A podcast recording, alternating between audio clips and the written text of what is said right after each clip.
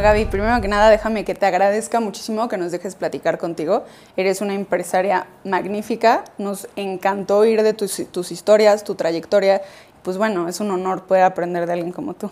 No, yo encantada, encantada de participar, de, de contar la historia y de que sepan, pues todos estos chavos que vienen empujando y que quieren lograr algo, que en México se puede. Hay terreno para todos. ¿Por qué no nos cuentas un poquito de, de, tu historia, de por qué decidiste estudiar ingeniería bioquímica en la UAM? ¿Cómo nació el amor a la ciencia? Yo creo que el amor a la ciencia lo traigo también desde muy chiquita. Me tocaron dos magníficas maestras en secundaria y preparatoria y cuando tuve biología dije voy a estudiar biología. Después tuve química, voy a estudiar química. Y encontré la combinación exacta con bioquímica. Y me fui a la UAM porque no había universidades privadas que tuvieran ingeniería bioquímica industrial, que era yo, lo que yo quería. Y como tú dices, los profesores que tuviste en prepa fueron clave. En ese sentido, ¿qué le recomiendas a los profesores de hoy en día que están en todas las, en las secundarias y preparatorias mexicanas para, en efecto, apoyar ese, cultivar ese amor a la ciencia? Mira, ahora que estoy también en tantas cosas apoyando a niñas STEM, creo que uno de los grandes, grandes cambios que se debe de hacer en el enfoque a cómo enseñar la ciencia es la ciencia del día a día. ¿no? No la pongamos tan etérea, no la pongamos tan lejana, porque entonces no te conecta. La química es el día a día. Te van conectando y te van despertando esa curiosidad que creo que todos tenemos. ¿Me, me platicas cómo empezó tu carrera profesional ya que saliste de la UAM? Empieza en la cervecería modelo. Estaba en el laboratorio, pero ¿sabes qué me pasó ahí? No me dejaban salir a la planta. Por ser mujer solo podíamos estar en el laboratorio. Y yo quería estar ahí, tal cual, en los fierros, en el sí. proceso. Entonces estuve un año, aprendí mucho, aprendí cómo, si algún día tuviera una empresa, quisiera ser. Y también aprendí a dar oportunidad que a los que llegan, no todo tiene que estar escrito en un by the book, ¿no? Uh -huh. Pueden ser creativos, pueden ser propositivos. Y además yo creo que es la forma de estar haciendo cambios en empresas que pueden trascender. La cervecería, por supuesto, es una gran, gran empresa. Fue una gran maestra para mí. Este tema de, de, experiencia que me cuentas, de cómo la fuiste adquiriendo, es muy importante para la gente que está intentando ser un emprendedor. Tener justo no nada más llegar y poner tu empresa, sino tener toda la experiencia que tú tuviste. ¿Cómo decidiste qué empresa ir a aprender, a, a qué sector irte? a la que me aceptaran. no, yo quería, por supuesto, industria, ¿no? Uh -huh. Pero sí me pasó que algunas sí. empresas no me aceptaron por venir de universidad pública. Exacto. Y sí te frustra, porque yo no creo que haya diferencias entre venir de una privada o venir de una pública. Y eso es algo que creo que deben de cambiar las empresas. Y esta percepción también, ¿no? Uh -huh. De que la mujer no pueda estar en el proceso de, de, de operaciones. Creo que también ha cambiado mucho. Pero Después de eso estudié también una especialidad en administración y eso yo creo que te complementa también muchísimo más. Y pues ah, en el 99, junto con mi hermano, decidimos fundar Gresmex porque nos dieron en Walmart la oportunidad de empezar a hacer jabones antibacteriales y de ahí nace toda esta historia. ¿Y cómo conseguiste principalmente esos contactos y relaciones comerciales tan importantes como Walmart, Soriana, Aurrera, que son cadenas muy grandes en México?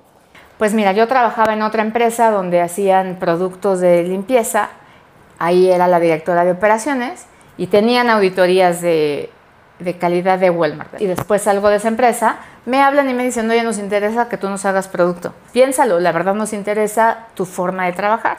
Y, y, te vas dando cuenta cómo puedes hacer bien las cosas, que puedes ir venciendo estas barreras de miedo, que puedes ir también demostrando que puedes hacer las cosas bien y competir contra los grandes, eso es importante. Exacto. ¿Y por qué no nos platicas más o menos para los mortales qué es una nanobiomolécula?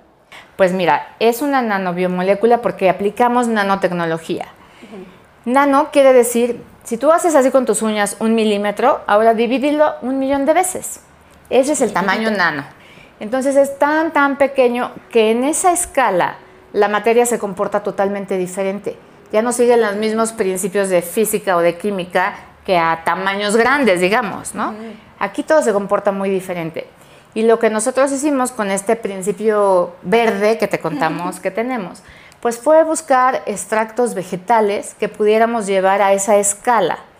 Y lo pusimos en una nanopartícula ¿Y esto aplica para todos los virus? Todos los virus, todas las bacterias, todos los hongos, todas las esporas y hasta la tuberculosis.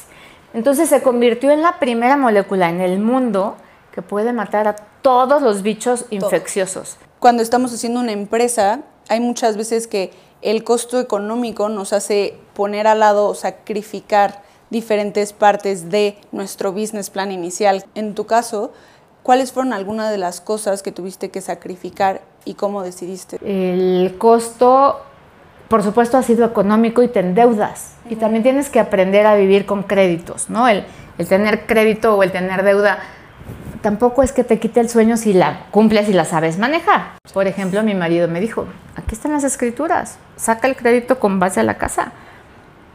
Porque quienes creían o quienes nos querían prestar dinero, por supuesto nos pedían mínimo el 60% de la empresa, ¿no? Y estás en un momento en que ya sabes lo que tienes, que ya sabes que vas por buen camino y no se vale que sean tan aborazados. Hay muchos factores cuando diseñas tu business plan que no contemplas, ¿no? Siempre es súper sano hacer este análisis del famoso FODA. Sí. Pero también hay veces que no tienes ni visualizado el que va a llegar alguien a quererte tirar, a quererte poner eh, cuatros, eh, este, que quieren, cuando ya ven ese potencial más allá de lo que tú estás viendo, pues a quererte poner así, ponle los ceros al cheque. Y sí son tentaciones pero yo creo que si te apasiona y sabes lo que estás haciendo, vale la pena pues limitarse en algunas cosas y apostarle porque pues es tu pasión, ¿no? Y es tu vida. En el tema de sustentabilidad y de responsabilidad social. Ahora con chavos como ustedes que ya no se enganchan a la primera con cualquier industria, creo que ustedes tienen otro chip y creo que ustedes sí se fijan si es una empresa socialmente responsable, si es una empresa que tiene responsabilidad con el medio ambiente, si es una empresa con causa, ¿no? Eh, y estas, o sea, te vuelves como una empresa mucho más integral y se van generando esas lealtades.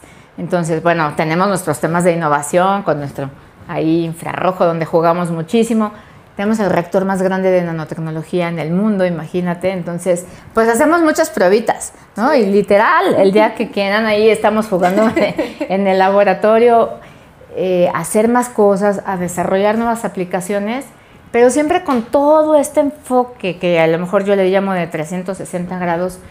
Es bien complicado lograrlo.